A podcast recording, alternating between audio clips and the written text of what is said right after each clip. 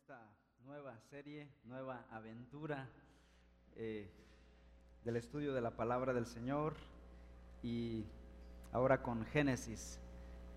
Calculo que nos llevará un promedio de dos años, tampoco lo queremos hacer eterno, ¿verdad? Queremos disfrutar otras porciones de la escritura y la dieta de la palabra para la iglesia es una combinación saludable entre el Antiguo y el Nuevo Testamento. Ah, entonces, pues ya también orando por qué vendrá después. Una, iglesia saludable quiere, quiere ir en una dirección correcta al estudiar la palabra. Entonces, Génesis capítulo 1 dice el versículo 1 así. En el principio Dios creó los cielos y la tierra. Génesis. Hemos titulado al estudio de Génesis el primer evangelio. Y es que cada libro de la Biblia es una exposición del evangelio de Dios. Es decir, no hay algunos libros que hablan del evangelio y otros que no. Podríamos pensar así. Pero eso es un pensamiento fuera de contexto bíblico, no es entender la teología bíblica en su conjunto. Cuando ves la Biblia como un solo libro, Ciertamente son 66 libros, de ahí la palabra biblos, Biblia viene de biblos, o sea, libros, pero es un libro de libros, los libros que están dentro del libro. Y si es un libro, entonces, ¿qué significa eso? Que hay una unidad. O sea, esto no es como ir a una biblioteca donde ves la sección de desde paleontología hasta cocina, ¿no? Nada que ver uno con otro. O tal vez sí, pero muy distanciados. No, esta no es una biblioteca, hermanos. Ni siquiera es un diccionario. A veces buscamos la palabra amor y a ver dónde. Y dice, voy a aplicar todas las palabras amor para mí, ¿no? Y luego dice, el amor al dinero. Esa no es una buena aplicación. No se puede usar la Biblia como diccionario, como glosario. Tenemos que estudiarla en su contexto. Es una unidad. Es un, una gran historia aquí. Hay pequeñas historias en las escrituras pero todas esas historias no están aisladas, sueltas unas de otras, en un vacío abstracto. No, están unidas como una red de telaraña. Todas están interrelacionadas. Así que Génesis es una exposición también, cada libro de la Biblia es una exposición del Evangelio y Génesis es el primer Evangelio. De hecho, a Génesis 3.15, donde dice, pondré enemistad entre tú, hablándole la serpiente, y la mujer, y entre tu simiente, o sea, tu descendencia eh, demoníaca, y su simiente. Y aquí habla de un descendiente varón, lo va a explicar más adelante en Génesis 12. Recuerden, la historia es progresiva, ¿no? No se deja caer toda la información desde el principio, sino va avanzando a lo largo de la historia. Y más adelante se da el detalle de que es un varón, un descendiente varón. Este te herirá en la cabeza. Y, los teólogos llaman a Génesis 3.15 el protoevangelio, es decir, el primer evangelio. Entonces hemos titulado a Génesis el primer evangelio. Génesis es el libro de los comienzos, comienzo de la vida humana, de la familia, del pecado, pero sobre todo es el principio del evangelio. Aquí está narrado el evangelio para empezar. El libro de Génesis no es solo un libro donde se narra el principio de todas las cosas solamente, sino donde Dios principalmente presentaría al futuro redentor del hombre caído, al Mesías. Desde Génesis ya se venía planeando esto, hermanos. El Evangelio de Jesucristo no es el plan B de Dios, es el plan maestro de Dios. El libro de Génesis nos presenta desde el principio a Jesucristo. Alguien me preguntará, hermano, creo que usted está exagerando. ¿No le habrán hecho daño los frijoles, bueno, el chilatole de, de anoche? ¿Cómo llego a esta conclusión? De Jesús mismo. Vamos a leer el Nuevo Testamento y vamos a ver cómo Jesús leía e interpretaba el Antiguo Testamento. La semana pasada les di varios versículos, hoy les voy a dar otro. Uno muy conocido, que seguramente ya hasta lo leíste, Juan 5:39. Tal vez alguien se lo sabe ya de memoria. Pero vean lo que dice ahí en Juan 5:39. Dice, ustedes examinan las escrituras porque piensan tener en ellas la vida eterna. Y ahora, la frase que quiero subrayar. Y son ellas las que dan testimonio de qué cosa?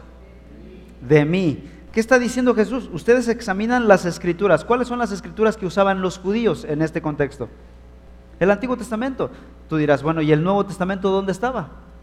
Bueno, apenas estaba escribiendo en ese momento y la, usaría la iglesia eh, décadas más tarde, al final del siglo I. O sea, tendrían que pasar, desde que Jesús está diciendo Juan 5.39, tendrían que pasar aproximadamente unos 60 años para que el Nuevo Testamento empezara a circular como tal.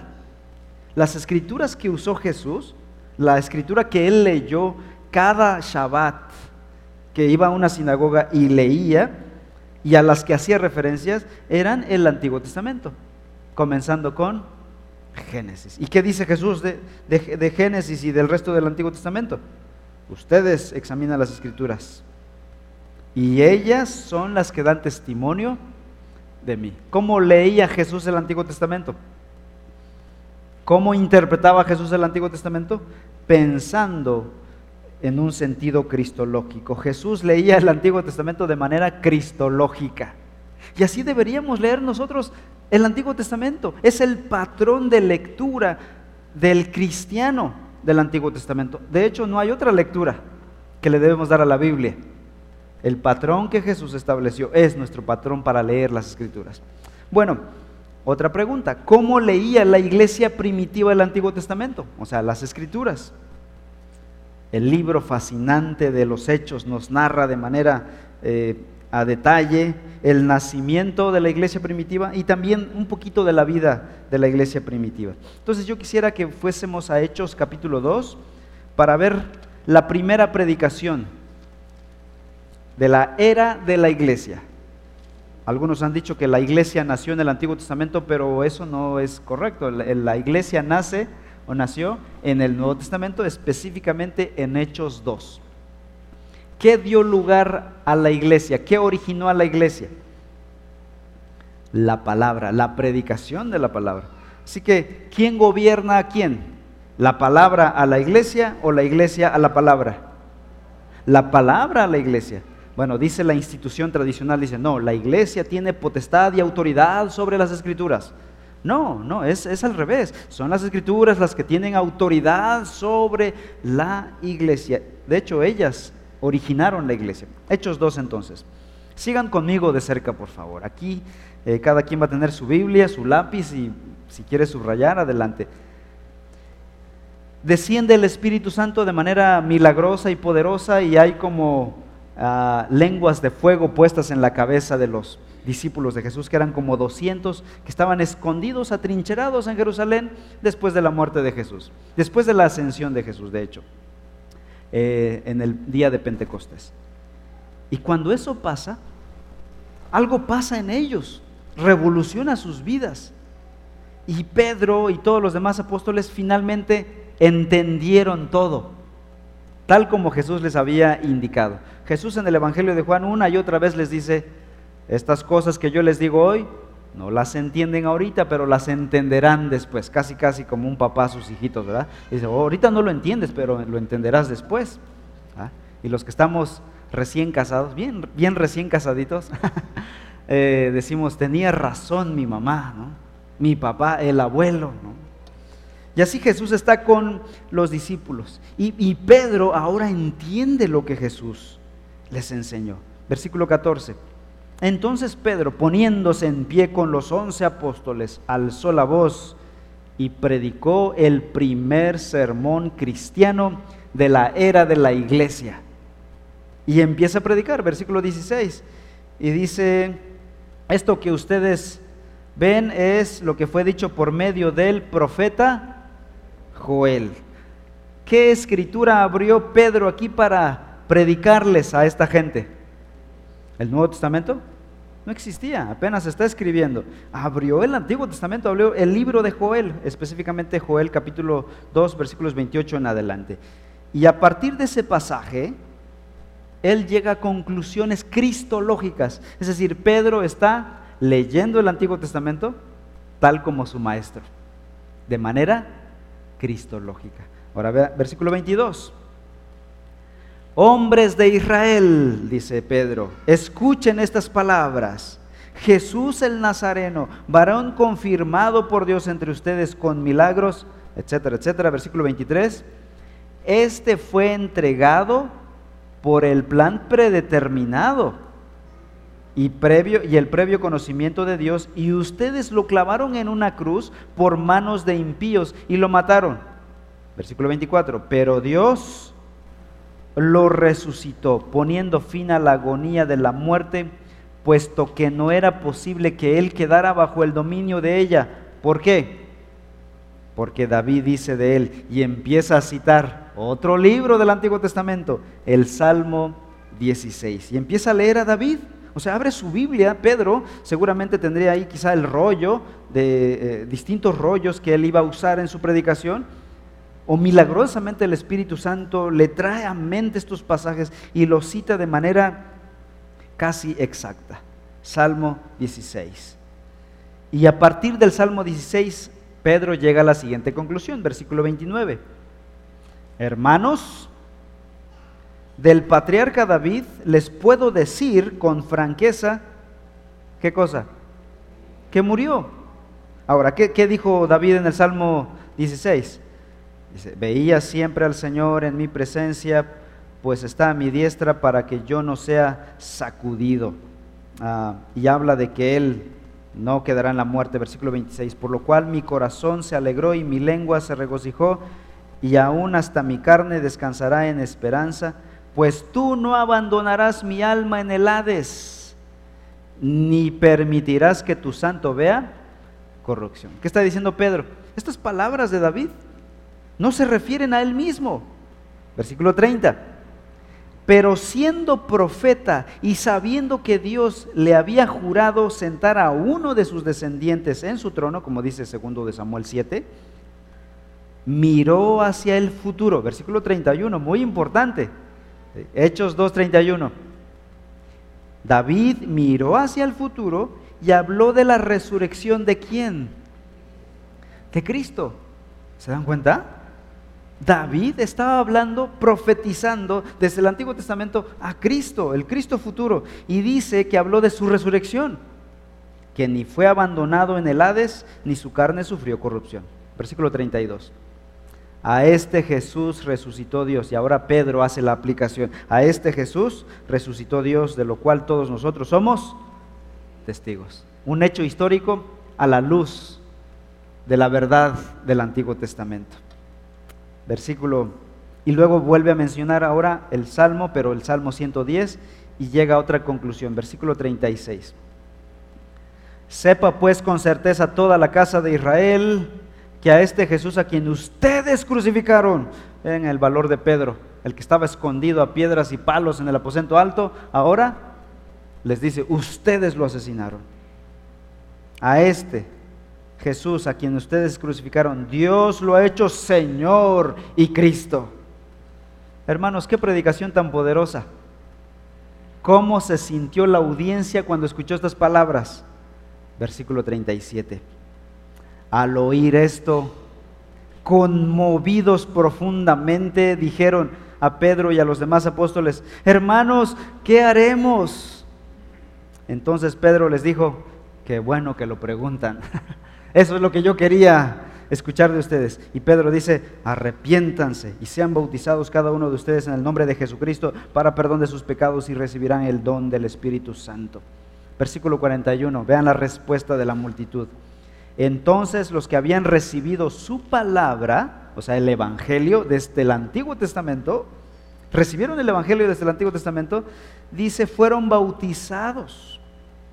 Y se añadieron aquel día como tres mil almas. Y aquí surge la iglesia primitiva, damas y caballeros. La iglesia surgió con tres mil miembros más 200 que estaban ya eh, en el aposento alto. Versículo 42. Y se dedicaban continuamente a las enseñanzas de los apóstoles. ¿De dónde creen ustedes que los apóstoles sacaban estas enseñanzas para la iglesia primitiva? El Antiguo Testamento. ¿Cómo leía la iglesia primitiva el Antiguo Testamento? tal como su maestro, de manera cristológica. ¿En qué momento la iglesia se perdió de esta bendición? ¿En qué momento hicimos cambios en la historia? ¿En qué momento nos fuimos chueco? Como decía Martín Lutero, ad fontes. Es hora de volver otra vez a esto, a esta manera bíblica de leer la escritura, de leer el Antiguo Testamento. Hay otros ejemplos en el Nuevo Testamento que nos muestran cómo leía la iglesia primitiva su Antiguo Testamento. Vamos, por ejemplo, ahí mismo en Hechos, capítulo 17, por favor. Hechos 17, vamos a ir más rápido, no nos vamos a detener tanto.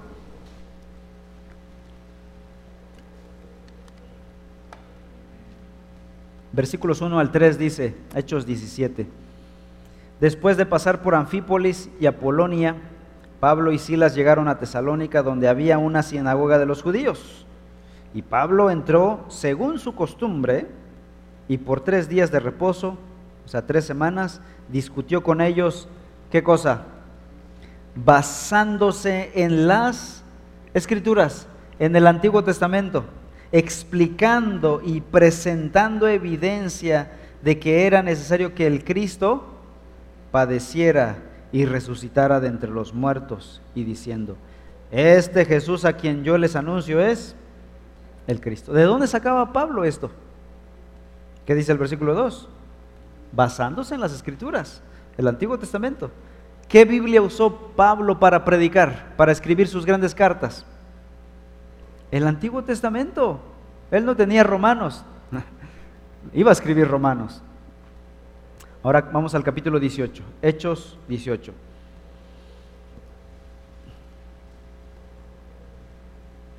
Hechos 18, 27. Cuando Apolos quiso pasar a Acaya, los hermanos lo animaron y escribieron a los discípulos que lo recibieran. Cuando llegó, ayudó mucho a los que por la gracia habían creído. Versículo 28 porque refutaba, hablando de Apolos, refutaba vigorosamente en público a los judíos, demostrando por las escrituras del Antiguo Testamento que Jesús era el Cristo. ¿Se dan cuenta cómo usaba la, iglesia primitiva, y en este caso Apolos, uno de los líderes de la iglesia, el Antiguo Testamento? Una lectura cristológica. Vamos ahora a Romanos capítulo 1. Este pasaje ya lo analizamos, pero se nos olvida, vamos a refrescar nuestras mentes. Romanos 1, 1 y 2. Vean cómo se presenta el apóstol Pablo. Pablo, siervo de Cristo Jesús, llamado a ser apóstol, apartado para el Evangelio de Dios. Ese Evangelio de Dios, ¿de dónde viene? Versículo 2. Que él ya había prometido por medio de sus profetas. ¿En dónde? En las Sagradas Escrituras. El Antiguo Testamento es el mensaje acerca de su Hijo que nació de la descendencia de David según la carne. Pablo está basando esta verdad en el Antiguo Testamento. Vamos ahora a Primera de Corintios 15. Primera de Corintios 15, 3 al 5.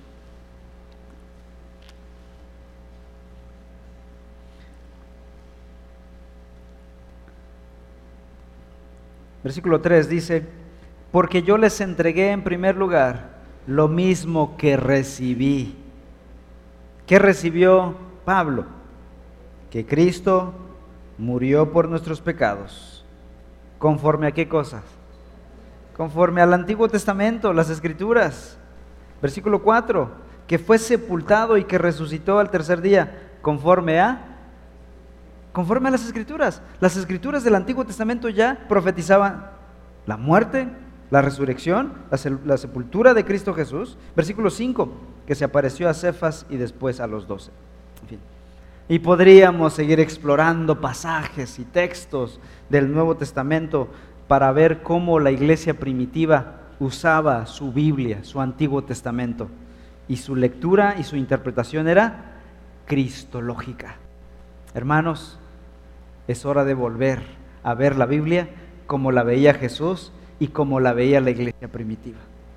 Hoy en día, lamentablemente, la Biblia para muchos predicadores es una colección de bonitas historias que se usan al azar para motivar a la gente, para hablar de cómo calmar la ira. Bueno, es un buen tema, ¿verdad? Porque somos bien enojones y que si hacen falta esos sermones, pero, pero no así, no, no hay que hacer trampa, no mal usando las escrituras, esos mensajes motivacionales, ignorando la forma en que Jesús usaba el Antiguo Testamento. Hay evidencia arqueológica de que la Biblia que usaron los hermanos de la iglesia primitiva fue la famosa versión griega, la Septuaginta.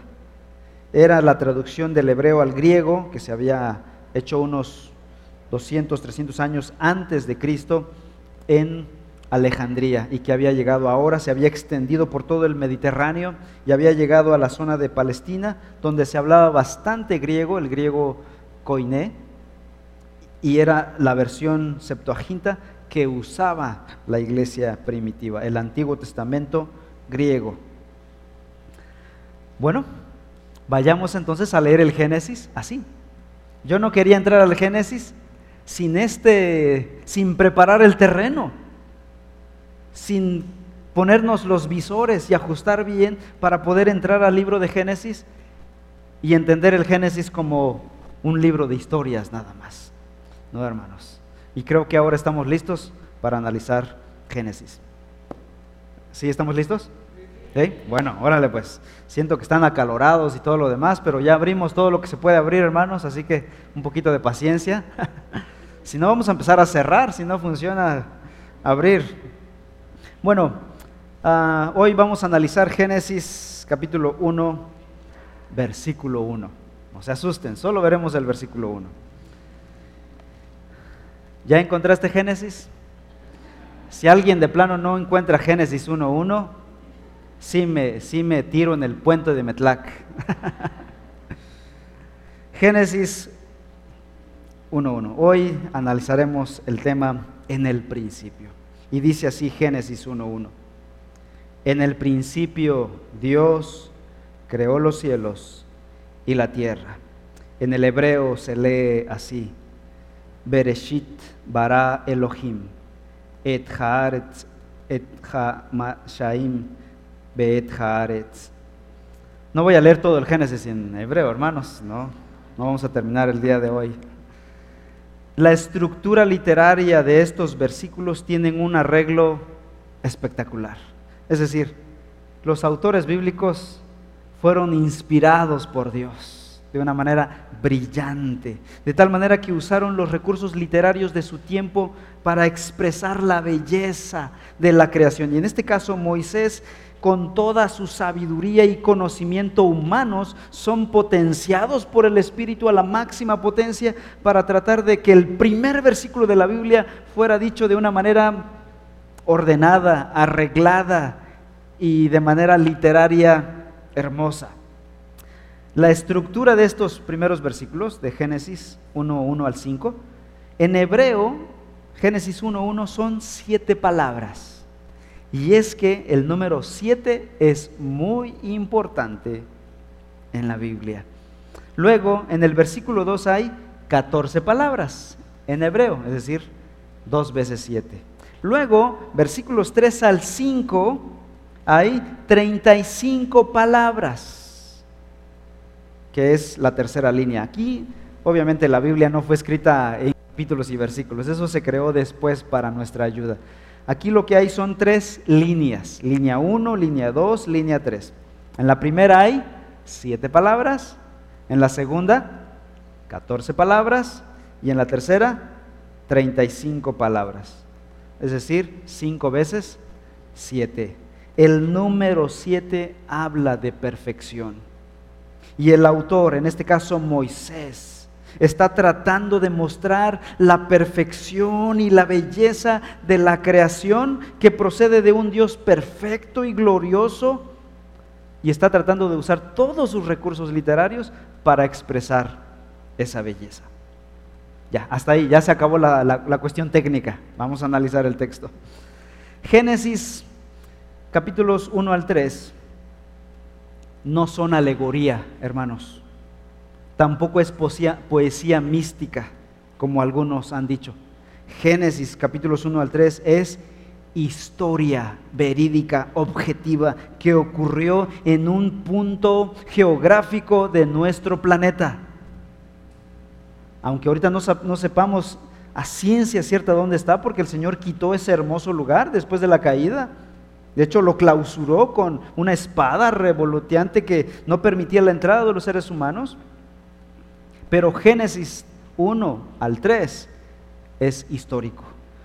Los teólogos liberales, los peores enemigos, si es que se les pueden llamar teólogos, esos señores no deberían llevar ese título tan honroso. Estos liberales dicen que esta sección es alegórica, que no existió de a de veras, que Adán y Eva no fueron personas de carne y hueso, son como ah, Romeo y Julieta. Vi que a muchos se les enterneció el rostro al mencionar Romeo y Julieta, pero no existieron. Es como Santa Claus, ¿verdad?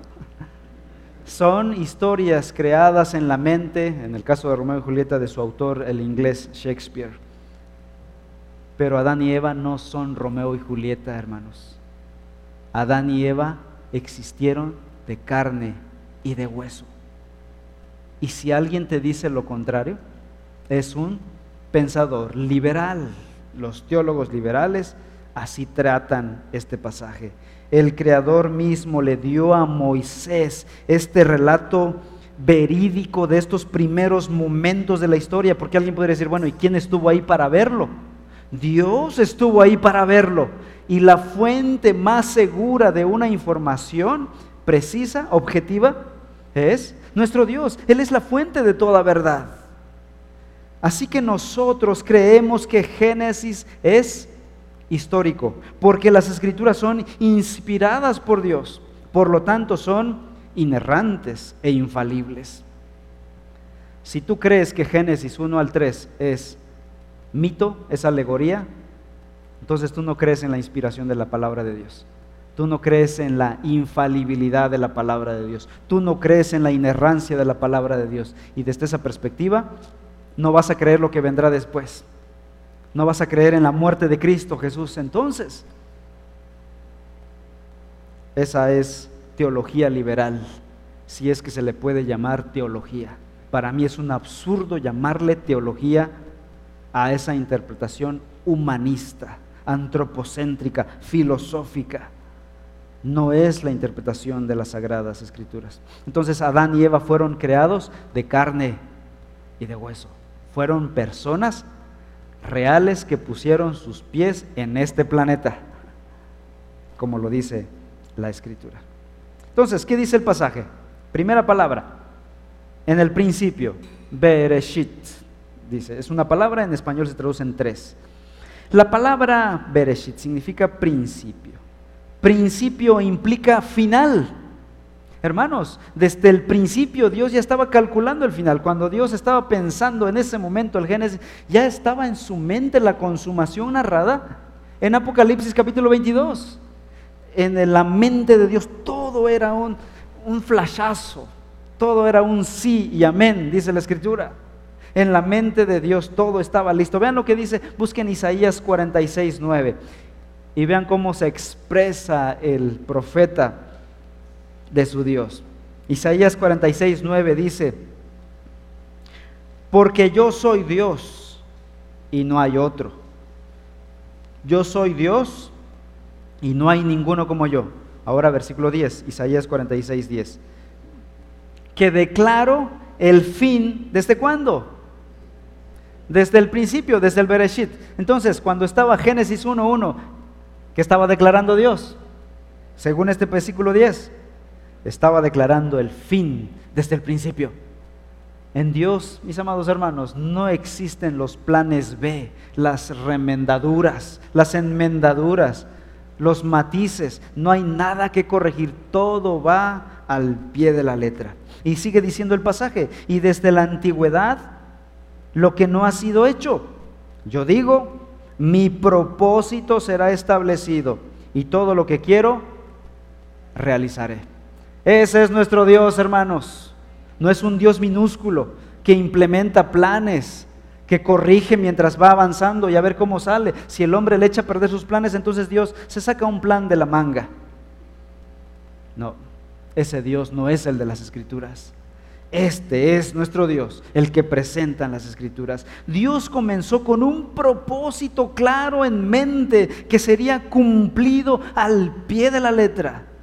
Y el resto de la Biblia será una revelación de cómo ese plan se llevaría a cabo paso a paso. Ahora sí que fríamente calculado. Desde el principio Dios ya tenía en mente su plan de redención por medio de su Hijo, el Cristo futuro. Vamos al Nuevo Testamento, Juan capítulo 1. Juan capítulo 1.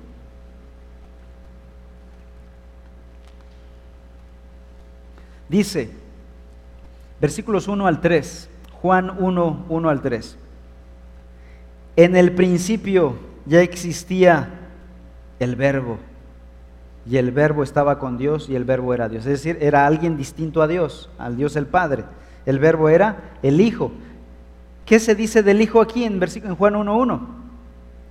Que en el principio, o sea, Bereshit, Juan, eh, Génesis 1.1, ya estaba ahí Jesucristo. Él estaba en el principio con Dios. ¿Y qué hizo? Versículo 3. Todas las cosas fueron hechas por medio de Él y sin Él nada de lo que ha sido hecho fue hecho. Ahora vean lo que dice el versículo 14, más adelante. El verbo, ese verbo del versículo 1 que existía en el principio, se hizo carne y habitó entre nosotros. Más adelante en la historia nació y se hizo uno de nosotros y vimos su gloria, dice el apóstol Juan. Yo vi al que creó el universo, lo vi con mis propios ojos y vimos su gloria, gloria como del unigénito del Padre, lleno de gracia y de verdad. Así que la encarnación, la muerte, la resurrección y la ascensión de Cristo ya estaban en la mente del Padre desde cuándo? Desde el principio. En el principio Dios ya estaba proyectando el fin de toda esta historia y de cómo se llevaría a cabo. Génesis 1.1 nuevamente. En el principio Dios creó los cielos y la tierra. Esta es una sentencia clara, sin obstáculos, sin ambigüedades. No es como aquellos cristianos que eh, los invitan a dar alguna entrevista y le dicen, ¿tú crees en Dios? Y ellos dicen, mm, bueno, vamos a decirlo así. Y empiezan con ambigüedades, ¿no? ¿Qué está diciendo la Escritura? En el principio, ¿quién creó los cielos y la tierra? Dios creó los cielos y la tierra. Las sagradas escrituras afirman que el universo y todo lo que hay en el universo son el producto del acto creador de Dios. Este versículo, hermanos, desmiente la falsa teoría de la evolución. Lo que existe no existe porque evolucionó. Repito, lo que existe hoy en día no existe porque evolucionó, sino porque Dios lo creó. Sería incoherente decir, ya les presenté a este Dios glorioso, majestuoso, y después decir, ah, pero necesito de la evolución. ¿Cómo? O sea, ¿no fue capaz el Dios Todopoderoso de crearlo todo a la vez?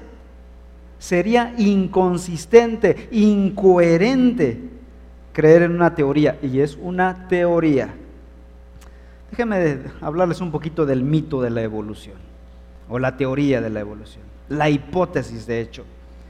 La hipótesis de la evolución afirma que la creación avanza ascendentemente, es decir, las criaturas, los seres vivos, desde las células más minúsculas, van avanzando hacia arriba, van mejorando. Lo que existe, dicen ellos, va avanzando. Pero eso esa cosa es una hipótesis, no es algo científico ni siquiera razonable. No hay evidencia científica de que la materia en ningún nivel químico pueda organizarse a sí misma. Incluso cuando es energizada, le pones energía a la célula, e, ella no es capaz de organizarse a sí misma hasta llegar a la vida, de la célula a la vida, como nosotros. no hay evidencia científica. Hace más de un siglo, un hombre llamado Luis Pasteur probó que la biogénesis espontánea no puede ocurrir.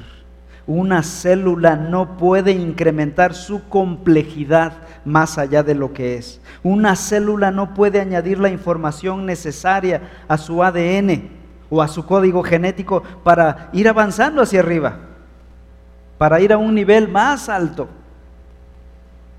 De hecho, la frase favorita de Darwin era la selección natural. Pues en realidad la selección natural sí existe, pero no hacia arriba, sino hacia abajo. De esta manera, los mutantes, los que cambian, no mejoran las especies, sino decrecen las especies hasta la muerte. Y eso lo dice la experiencia, y eso sí está probado científicamente, la ley de la entropía. Prueba de ello, y en la praxis diaria, es el asunto o el fenómeno de la extinción de seres vivos y animales. En el pasado habían muchas especies animales que hoy en día ya no están. Millones de especies, especies han desaparecido como los dinosaurios. Sí, sí, sí, sí existieron los dinosaurios se extinguieron en algún punto. Hay especies de las que nunca supimos que estuvieran ahí. Se fueron de nuestro radar científico. Y según un dato oficial de la ONU, bueno, a la ONU no hay que creerle todo, ¿verdad? Pero bueno, este dato yo espero que sea verídico. Dice que cada día 150 especies de animales se extinguen. Tal vez una referencia, 150 especies de animales se extinguen diariamente.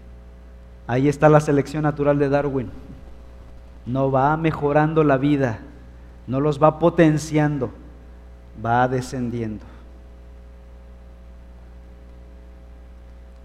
La postura más clara, más creíble, que se requiere incluso menos fe, se requiere más fe para creer en la evolución que en la verdad de la escritura.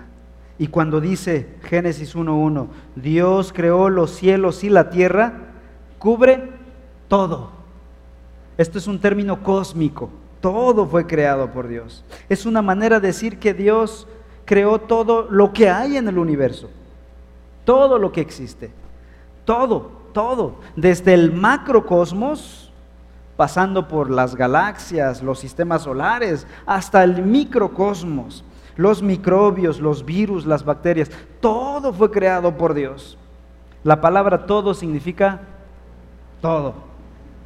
Todas las cosas visibles e invisibles. Desde todos los rangos de ángeles celestiales hasta la forma de vida más simple en el planeta Tierra, la vida de una mariposa, de un insecto, hasta los grandes monstruos marinos, las ballenas, los elefantes, los estas criaturas, todo fue creado por nuestro Dios.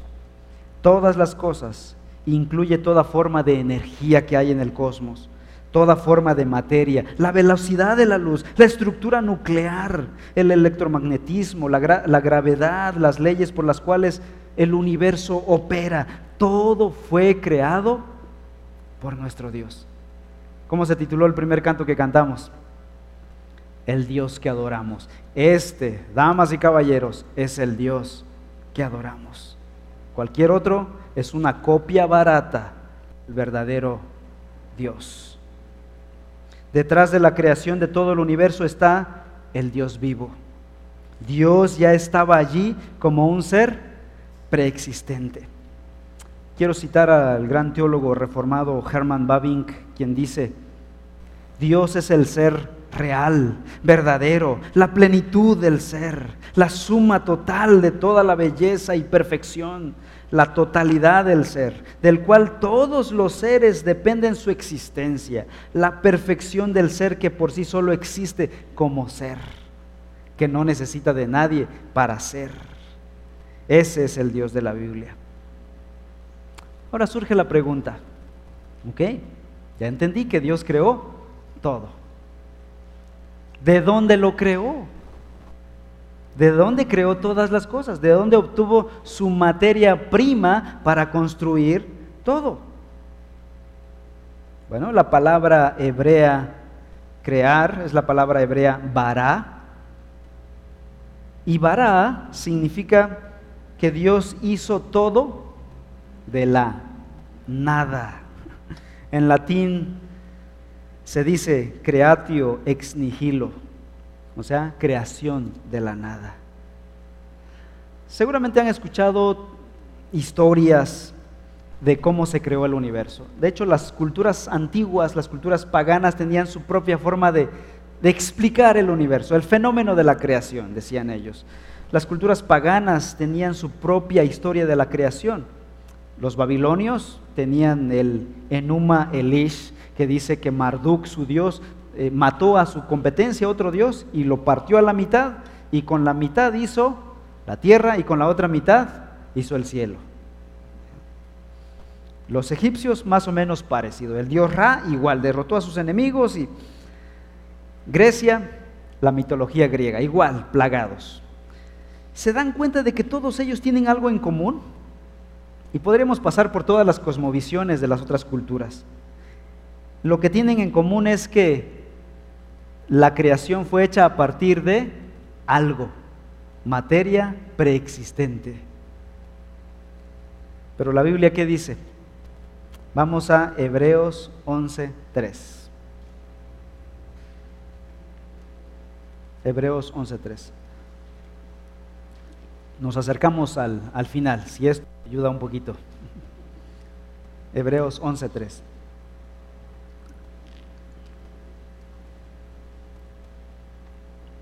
Por la fe entendemos que el eh, universo, fue preparado por la palabra de Dios, de modo que lo que se ve no fue hecho de cosas visibles, o sea, de materia preexistente. Las cosas que vemos en el universo creado no fueron hechas de algo más o a partir de algo más. Fueron hechas de la nada, ex nihilo, de la nada, sin materia preexistente. Todo lo que nos rodea fue hecho de la nada. Se cuenta la historia eh, ficticia, no, real, de un científico que eh, eh, creció tanto en su ciencia, esto representando a la humanidad, y se atrevió a desafiar a Dios. Ya tenemos todo el avance microbiológico y nuestra ciencia ha avanzado tanto que podemos ya ahora crear a un nuevo ser humano. Ya podemos conservar la vida, prolongar la vida, ya podemos hacer esto. Así que dice la historia ficticia que este científico retó a Dios y dijo, voy a hacer lo mismo que tú, que tú hiciste en Génesis 1.1. Bueno, lo más inteligente aquí del científico fue que aceptaba Génesis 1.1. ¿no? Y Dios le dice, ok, adelante. Y el científico se dispone a agarrar material. Y dice, alto, alto, le dice Dios. Eso es mío, yo lo creé. Crea tú tu propia materia para crear a tu ser humano. Y ahí se acabó la historia, hermanos. la historia ficticia. Todo lo que nos rodea, nuestro cuerpo, los árboles, las flores, el mundo, las estrellas, todo lo que vemos y todo lo que no vemos, todo vino de la nada, no vino de material preexistente. Aquí comienza nuestra historia, amados hermanos, con nada. Nada excepto Dios. Dios estaba allí. ¿Qué dice Juan 1.1? En el principio era el verbo y el verbo estaba con Dios y el verbo era Dios. Y luego el versículo 3, todas las cosas por Él fueron hechas. No habían cosas, pero Dios ya estaba. Y con Dios vendrían cosas fascinantes. Y eso lo veremos más adelante en los versículos 2 en adelante. Y ahora la pregunta es, ¿cómo es que Dios creó? Ya sé que Dios lo hizo, lo hizo de la nada, pero ¿mediante qué método?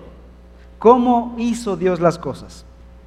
Bueno, eso lo veremos la próxima semana, así que no falten por favor para para seguir estudiando Génesis 1, 2 en adelante. Conclusión. ¿Quién creó todo? Dios. Específicamente quién? Eso. Juan 1.1, por favor. Vamos a Juan capítulo 1. Quiero que busquen Juan 1.1 y Colosenses 1. Tengan esos dos pasajes ahí con su separador, que lo vamos a usar en este momento. Dice el versículo 1 de Juan,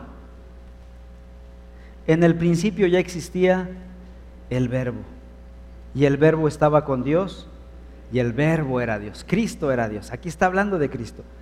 ¿Y qué dice de él, del, Cristo divino? Versículo 3, el verbo divino. Todas las cosas, esas todas las cosas de Génesis 1.1, fueron hechas por medio de él y sin Él, nada de lo que ha sido hecho fue hecho. ¿Quién fue el agente creador de todo esto que acabamos de ver en el pasaje? Fue, los veo un poquito dudosos, ¿verdad? ¿Qué dice el texto? Si lo dice la Biblia, debe ser verdad, no, no lo tengan miedo, hermanos. Es Cristo. Ahora, no me quiero ir a mi casa este, pensando que algunos no van a dormir por esto, bueno, ¿quién creó el universo? ¿Dios el Padre o Dios el Hijo? Vamos a resolver esto de una vez.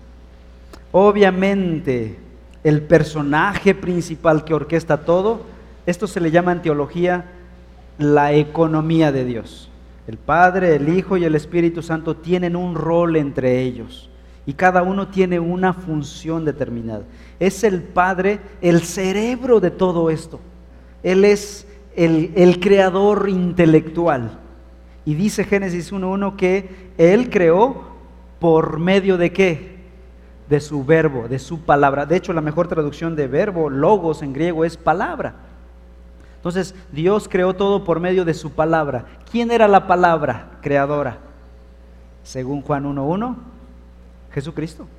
Él es la palabra creadora de Dios. Así que el Padre es el autor intelectual de la creación y el agente creador es la palabra, Cristo Jesús. ¿No me creen bien todavía? Vamos a Colosenses. Les dije que buscaran Colosenses 1 también. Colosenses 1.13, por favor.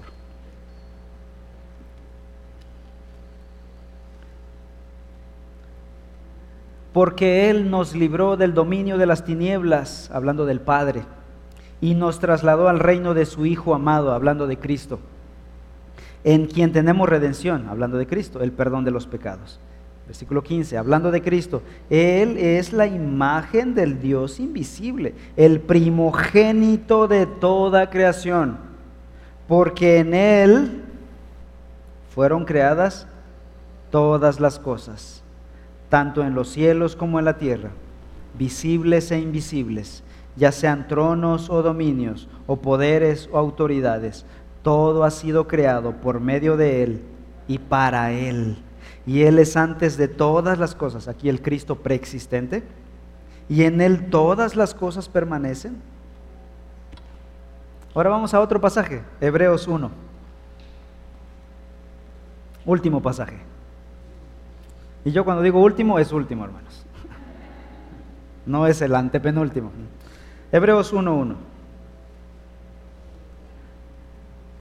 Dice, Dios habiendo hablado hace mucho tiempo, en muchas ocasiones y de muchas maneras a los padres por los profetas, en estos últimos días nos ha hablado por su Hijo. Y vean lo que dice de su Hijo, a quien constituyó heredero de todas las cosas por medio de quien hizo también el universo. ¿Por medio de quién hizo el Padre el universo? Por medio de su Hijo. Así que, ¿quién creó el universo? Dios el Padre, Dios el Hijo y como veremos la próxima semana, Dios Espíritu Santo. Dios creó en Trinidad, pero el agente creador específico fue la segunda persona de la Trinidad, el Hijo. Qué conclusión tan maravillosa. Cristo nos creó a ti y a mí, sabiendo desde el principio que tú y yo levantaríamos nuestro puño contra Él y le clavaríamos en una cruz. Si yo fuera el creador, yo no los crearía, si me van a matar después. Si yo supiera quién de ustedes me va a dañar, yo no me junto con ustedes, no sé ustedes, ¿verdad? El Hijo nos creó sabiendo, conociendo tu propio ADN, y aún así te creó. Sabía que tú eras su asesino. Y después Él mismo habría de hacerse hombre, una criatura. El Creador se hizo criatura para salvarnos de nuestros pecados, para morir por nosotros. Es impresionante cómo el Creador del universo la mano poderosa que creó todo, después vendría a ser la manita de bebé que sostendría el dedo de María cuando nació en el pesebre, para morir por nuestros pecados. Nuestro Salvador entonces es en realidad nuestro Creador. Ese es nuestro Señor, ese es nuestro Salvador, nuestro Creador. Y a Él toda la gloria. Amén. Oremos. Padre Celestial, caemos postrados delante de ti, proscuneo, como dice la Escritura, postrados ante ti, ante la majestad de tu gloria. Oh Señor, te damos a ti todo el honor y toda la gloria por quien tú eres. Este eres tú en realidad. No la caricatura que vemos y oímos en los medios, en las redes sociales, quienes han desfigurado por culpa de falsos teólogos liberales quienes han desfigurado la Biblia, la escritura y una falsa presentación de tu carácter, de tu persona, de quien tú eres, Señor. Gracias por dejarnos tu santa y bendita palabra para revelarte a nosotros. Y como dice, decía nuestro hermano Berkov, nosotros te adoramos en la medida en que tú te nos revelas. Gracias por revelarte a nosotros. Te pedimos, Señor, que nos permita ser creyentes humildes para caer ante este Dios majestuoso y no mantenernos en terquedad, no mantenernos en necedad, en orgullo delante de ti, Señor. Quita el orgullo de nuestro corazón. Quita la maldad y la impiedad que hay en nosotros. Permítenos ser adoradores constantes de ti. Que esta verdad del Evangelio presentada en Génesis fortalezca nuestras vidas, nuestras familias, nuestros matrimonios, nuestra iglesia, y que esta verdad la prediquemos al mundo que está perdido, errante en su pecado. Te lo ruego en el nombre de Cristo.